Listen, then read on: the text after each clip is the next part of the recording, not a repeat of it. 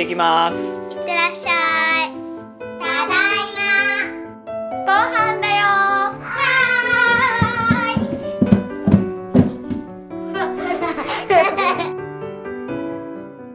ろはにおじ。いろはにおじ。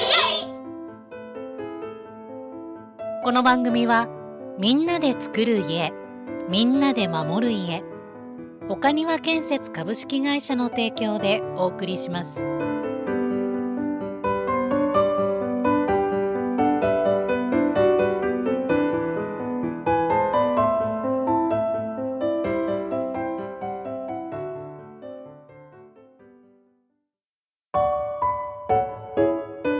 こんにちは。FM 西東京唐木留美です。毎月1週目のこの時間は西東京市の工務店岡庭建設がお送りする暮らしの情報番組暮らし住まいのいい関係をお届けしてきました。番組内では岡庭建設が手掛けるお宅にお邪魔してご家族の皆さんの居心地のいい場所をご紹介してきましたね。今回からは番組のタイトル内容ともに一新してお届けしていきます。いろはにおうちラジオの前のあなたはお家のお手入れをどのようにしていますか？職人さん任せ？お父さん任せ？そんな方も多いと思います。でもそれはもったいないんです。家は定期的なメンテナンスで長持ちさせることができます。中でも自然素材はお手入れをすると味わい深く変化していきます。経年変化が織りなす美しい木目。表情豊かな節。そしてそれぞれの素材が持つ独特な色味。自然なものだからこそ醸し出されるぬくもり。お家のお手入れは暮らしの楽しみの一つ。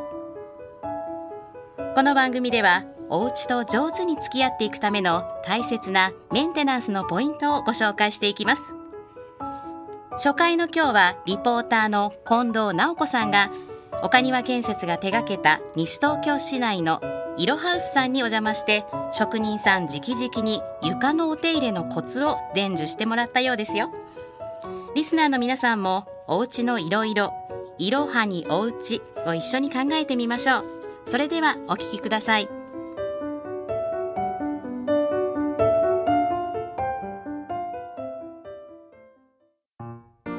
今日はイロハウスからお届けしますお話を伺うのはイロハウスの奥様ですこんにちはこんにちは。家族構成教えてください夫婦二人と8歳、5歳、2歳の子供がいます。今お話を伺っているこちらのお部屋はリビングですか？そうです。天井が高いですねそして木の大きな梁もありますフローリングなんですがこれいろいろとちょっと場所によって表情が違うなって思うんですけどどんな木材なんですか？カラマツのフローリングです。カラマツあのよくフローリングで見かける上がツルツルっとしているのがあるじゃないですかこれはあの特に着色はしてなくて自然の色がそのまま出ています。こちらのお家に住まわれて何年経ちますか？もうすぐ9年になります。奥様が9年こちらに住まわれて気になっている場所教えてくださいいろいろとありますが、一番気になるのは床のフローリングの部分です。汚れやへこみ、ささくれが気になります。まず汚れからですがどんな汚れがあるんでしょ一番汚れが目立つのはやはり毎日食事をしているダイニングテーブルの下がよく汚れています。う食べ物をこぼしたりとか？まだ子供が小さいのでよく食べこぼしをして汚れを取るのに一苦労しています。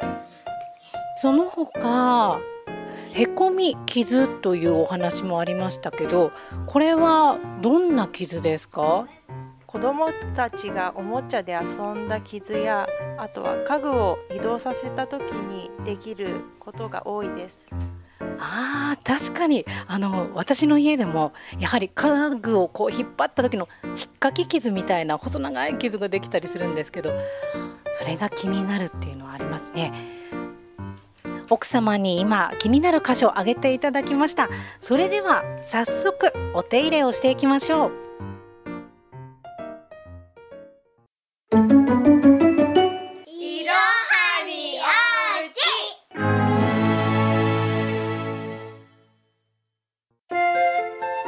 ここからはイロハウスのメンテナンスに来てくださっている職人さんにご登場いただきましょう。こんにちは。あこんにちは。岡庭建設の塗装工事の山本です。よろしくお願いします。さて今日は床のメンテナンスということで山本さん今いろいろとこの目の前に何でしょう道具を置いていただいてますが一つずつ説明していただきます。まず目の前にあるのが、えーボトルに入っている液体黄色っぽい液体が入ってますけどこれは何でしょう？あこれはあの米ぬかで作ったワックスになりますね。天然素材のお米から作ったワックスですね。そのこれがあのドイツで市販されている天然素材のクリーナーおよびワックスのグロノスという名前ですね。でこれ無垢のあの専用のフローリングに使うワックスになります。無垢のフローリングっていうとどういうフローリングですか？木そのものであの張り物とかあの合板で圧縮してないものを無垢の素材ですね。はい。無垢のフローリング用のこの材料とその隣見ていくと、何でしょうこれ15センチぐらいの角の研磨剤ってありますね。これは何に使うんですあかこれあの汚れ落としの研磨専用のスポンジになりますね。はい。それと肌着の普通ウエスという言われているものをこれも水拭きの時に使います。ウエスっていうとなんかあの掃除用具とかでよくありますけど今あこれは一般家庭でもあの使えるようにあの着古したあの T シャツの余りとかそういうのでも代用になりますんで、はい、そうなんですか、もうええ。買わなくても自宅にあるやつで安く済ませようってことでこういうのを使います。今日はイロハウスさんでは、えーこれは肌着ですね。ちょっと切ってあるものこれを使うということですね。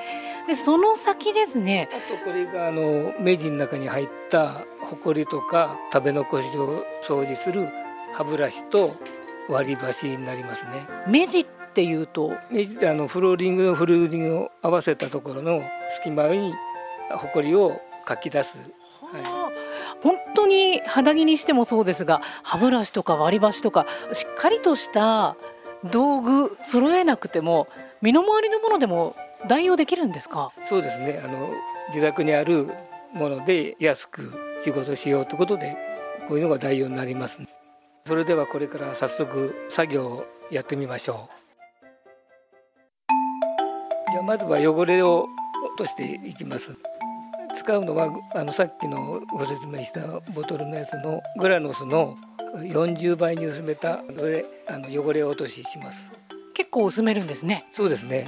で汚れを落とし乾きましたら今度4倍のグラノスでワックスがけを。一つの材料で2つの効果が出ますんで、はい、お手軽で簡単にできると思います。普通は汚れを落とす材料とワックスって別になってるものなんですか？そうですね。あの汚れを落とすは専門のやつとワックスはまた専門のやつになりますね。だから2つ用意しなきゃいけないんですけどこれは1つで2つの役割をします。作業するのもすごく簡単ですね、えー40倍に薄めたというこのグラノス、はい。今ありますが、これにあのウエスでこうつけていただいてうんうん汚れてる場所からウエスでこすっていただいて。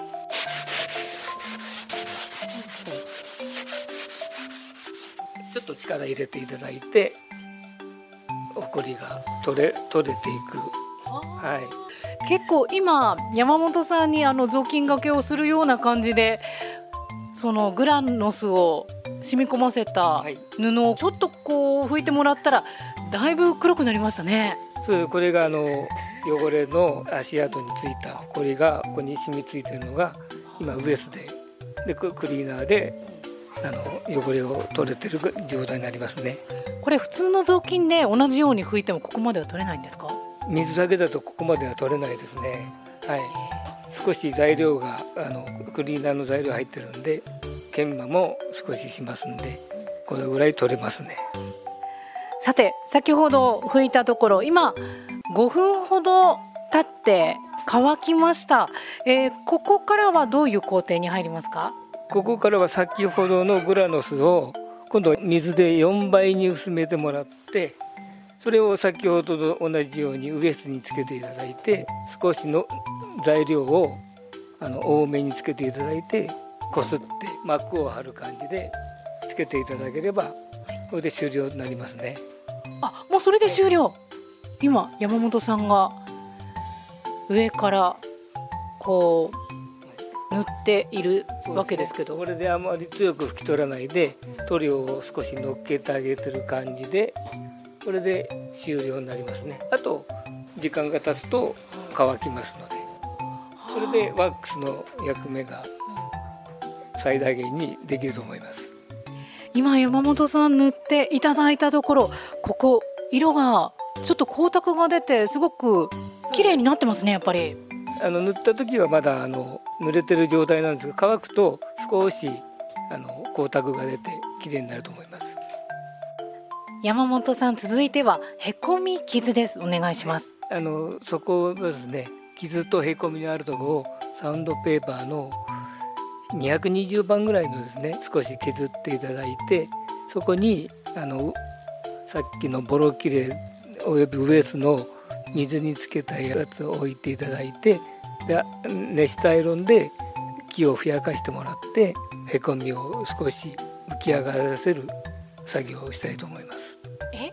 アイロンでアイロンってあのアイロンですか？アイロンでそうですね蒸気であのむ木材なんで少し膨張して木が戻るっていうことがあるんですよその作業をしたいと思いますじゃこれペーパーで220番ぐらいで傷のところを削っていただいてでワックスを落としてもらった後にフローリングの溝の掃除歯ブラシとちょっと奥まで行ったのはこの爪楊枝でかき出してと掃除機であのホコリを吸っていただければ大丈夫だと思います。どうやって歯ブラシを、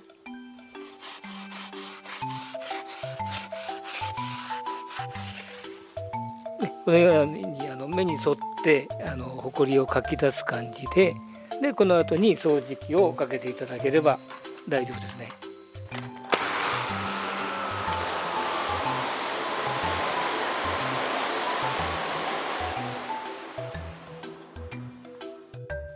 はい今、えーこれはフローリングに米粒ぐらいの大きさですかねへこんでる部分がありますねこちらをじゃあ山本さんに今からメンテナンスしていただきますね濡れたウエスでそこの箇所にあの置いていただいてその上からアイロンであのその箇所に押し付けますね。そうすると音が出ますのでこの蒸気で無垢のこのへこんだとこがす少しずつ浮き上がってきますね。じゅわーっていう音とともにはい、あー湯気も出てきてますね白い湯気が立ち上ってます細かい傷ですとこれで浮き上がってきますね。あんまり深いとこれを23回やっていただいて浮き上がってくると思います。さあ今、えーへこみの上に布を置いてアイロンでじゅわーっていってからだいたい30秒ぐらい経ちましたかね。そうですね、はい。これで今木が濡れた状態なんでこれで柔らかいとこですとすぐに戻る予定ですね。じゃあこれで30秒経ちましたんでめくってみますね。あーあだいぶさっきよりこのへこみの部分が目立たなくなってますね。そうですね。これであの少しまたペーパーを当てていただいてあのぼぼかす程度にしていただければ手触りも良くなると思うんで、あーすごいですね、さあメンテナンスが終わりましたがい。ろいろとアイロンですとかなんか私たちの身の回りにあるものを使っていたっていうのもあって家でも簡単にできそうですね。そうですね。なんとかあの簡単なんで作業してもらえるようにお願いしたいですね。ただあの例えばですね小さいお子さんが赤ちゃんがいるよってご家庭だとワックスとか使うのは躊躇されるかなって思うんですけどどうでしょう？あ今日使ったグロノスはあの手についても少しぐらい舐めても天然素材なんで体に害はないですね。でもし手に多めについたらあの水で洗っていただければ大丈夫だと思います。それと絹香の方はですねこちらの手についてもあのハンドクリーム代わりに使っていただいてもあの米ぬかなんで全然無害なんで大丈夫だと思います。手入れすればするほど愛着が湧きます気軽にできるのでぜひやってみてください。いろハウスさんでのレポートをお聞きいただきました。ここからは岡庭建設岡庭リフォーム工房高谷拓司さんと一緒に進めていきます。高谷さんよろしくお願いいたします。お願いいたします今回の番組今日はね初回ということですが、まず最初にいろはにおうちというタイトルについてはい。聞かせてください、はい。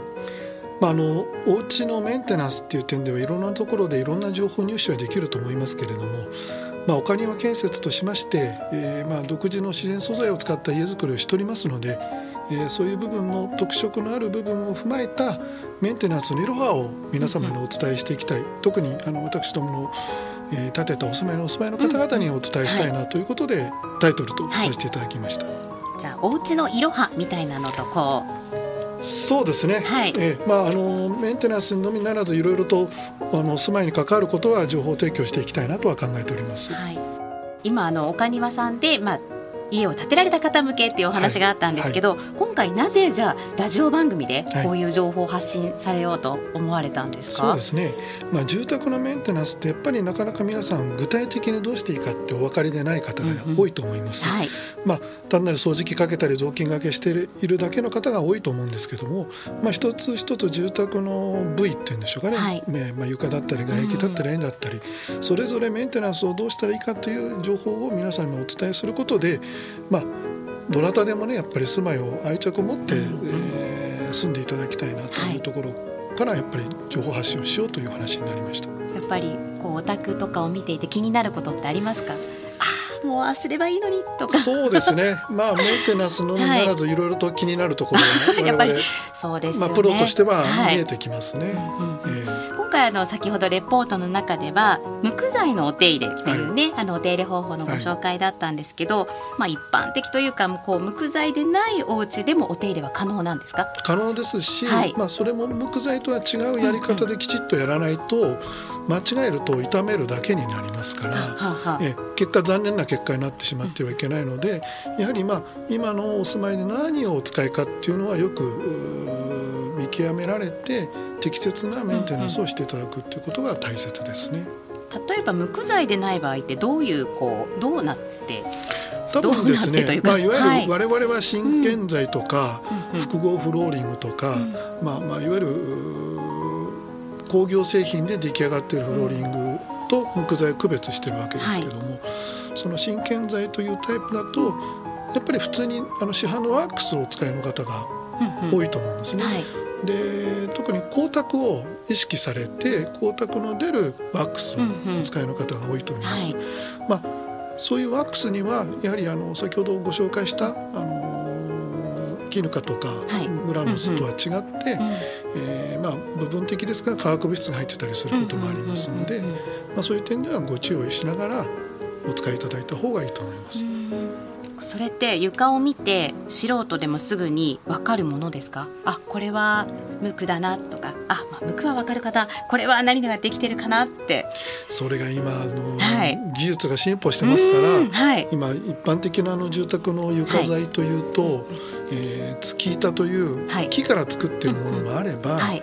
今本当にシート。シート。印刷のシートを貼り付けてあるフローリングもあるので、はい。なかなかわからないのが実際だと思いますね。うんうんうんですからやっぱりお住まいの、まあえー住まいにあるその取扱説明書とか、そういうものをきちっと見ていただいて適切な素材材料けんあの道具を揃えていただくということが大切ですね。じゃあ例えばその説取扱説明書みたいなものが手元になかったりすぐに見つからない場合、こうどこか問い合わせというかあそれは例えば高谷さんというふうええあのに、はい、問い合わせいただければ。はい、えー多少のアドバイスはさせていただけると思います、で見ていただいたりすること？が可能です。あそうですか、はい。そしたら安心ですよね。せっかく今伺ってあ絹かね？とかグラノスね？って思ってもしたらね 違うことになってしまうと。うん大変ですもんね、まあ、でも近くにこうやってあのお家のことが分かっていらっしゃる工務店があるっていうのはすごく心強いです。高谷さん今いろいろお話ありましたが、はい。こう間違ったお手入れで気になったこととか見ててあっって思ったことありませんか？ありますね。はい。まあ、あの床材って、まあ、無垢のフローリングと、まあ、真剣材のフローリングがそれぞれある中で、無垢のフローリングっていうのは木そのもので、どこ行っても木ですから、はい。まあ、あの誤ったメンテナンスをしても場合によっては表面削れば下の木がまた出てくるはいまあ、わけですね。減るぐらいで。そうですね、はいえー、ほんとコンマ何ミリでも平気だと思います、ところが真剣材の方は、うん。コーティング剤があって、その下にツキ板という木の皮が一枚あって、はい。その下がベニヤなんですね、だからこれを傷めてしまうと、無垢みたいに削って直すってことはできないのでこの無あの真剣材のフローリングを濡れ雑巾でべちゃべちゃしながら日々拭いてると、やっぱりこの表面のコーティングも、えーだんだん劣化もしますし下の木も傷んできて取り返しのつかなくなることがあって実際に表面がめくれてきたりするお宅なんかも見たことがありますので、濡れ雑巾ダメなんですね。ダメですね。床は濡れ雑巾っていうイメージですよね。そうですね、はい。学校でもそういうふうに教わったかもしれないけども学校でしました。はい、はい。私もしましたけど基本はダメで固く絞った雑巾でなければならない固く絞るがポイントなんです。ポイントですね。じゃあもうべしょべしょとかもう全くダメダメですね。思いっきり絞ってくださいね。あーじゃあ子供のお手伝いは少し親がチェックしないといけませんねそこれは。わかりました、はい。あの今日まあいろいろお話伺ったんですが最後にあの今日のまとめというか、はい。皆様へのリスナーの方へのアドバイスがありましたら、はい。お願いいたしま。そうですすね。あのメンテナンスととまず多分汚れを落とすところが一番皆さん気にされてるところだと思うんですね。でよくその汚れを落とそうとしているにもかかわらず、汚れを落とさずにワックスかけたり。母みたいな。多いと思うんですね。はい。車をワックスかけるときはうん。まず洗いますよね、はい。洗ってワックスかけます、うんうんうんえあの床も同じですし住宅も同じで汚れを落としてからワックスなり何なり処置しないと汚れを汚れたままそのまま封じ込めてワックスかけあのかけてしまうと一向に汚れは取れなくなります。そのでこをコーティングしちゃいますもんね。コーテ。ィングしちゃいますね。カバーしちゃいますのでね、うんうんうんうん。まあ、そこは本当に注意していただきたいと思いますね。でその汚れ落としっていうのは決して掃除機をかけるとかただ水拭きをするとかそういうことではないないということですよね。はい。まああのクリーナー専用のクリーナーですとか、はい。まあ、場合によっては削り落とさなければいけないようなお宅もありますので、まあ、そういうところが心配であればご相談ください。はい、でもそれ基本的にやり方さえ覚えれば、はい。素人でもできてしまう。できます。うちの家内なんか一生懸命床削ってワックス落として、すごいさすが。ワックスかけてたこともありますので、ええ。その辺は気がつけば多分できるとうんうん思います。うんじゃあまずはご心配の方は相談をして、はい。一度こうしていただいてそれを見てっていうのでもいいかもしれないですよね。じゃあこれちょっと新番組始まったわけですけど、はいはい。これから毎回こういう形で、まあ、はい。今回は床っていうことでしええたが、ええ一つずつ。そうですね。いろんな部位を捉えて進めていきたいと思います。はいわ、かりました。どうもありがとうございましありがとうござたいました。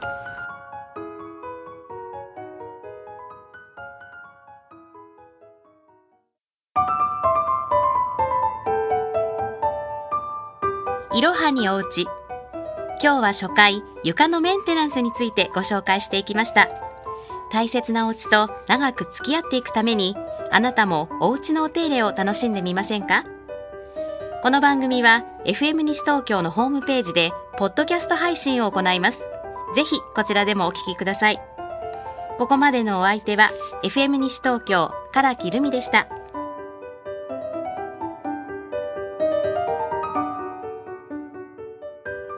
この番組はみんなで作る家みんなで守る家岡庭建設株式会社の提供でお送りしました。